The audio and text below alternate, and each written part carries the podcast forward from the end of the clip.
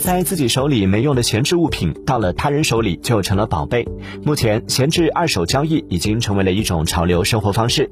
据二零二一中国闲置二手交易碳减排报告显示，中国二手闲置物品交易规模已经从二零一五年约三千亿元，快速提升至二零二零年破万亿的市场规模。据 QuestMobile 发布的报告显示，九零后是闲置交易的主要人群，特别是北京、上海等一线城市，活跃占比比更为突。出，在二手交易火爆的同时，伴随着的是层出不穷的维权难、监管难等问题。你有没有买卖过二手商品？交易过程中遇到过什么问题吗？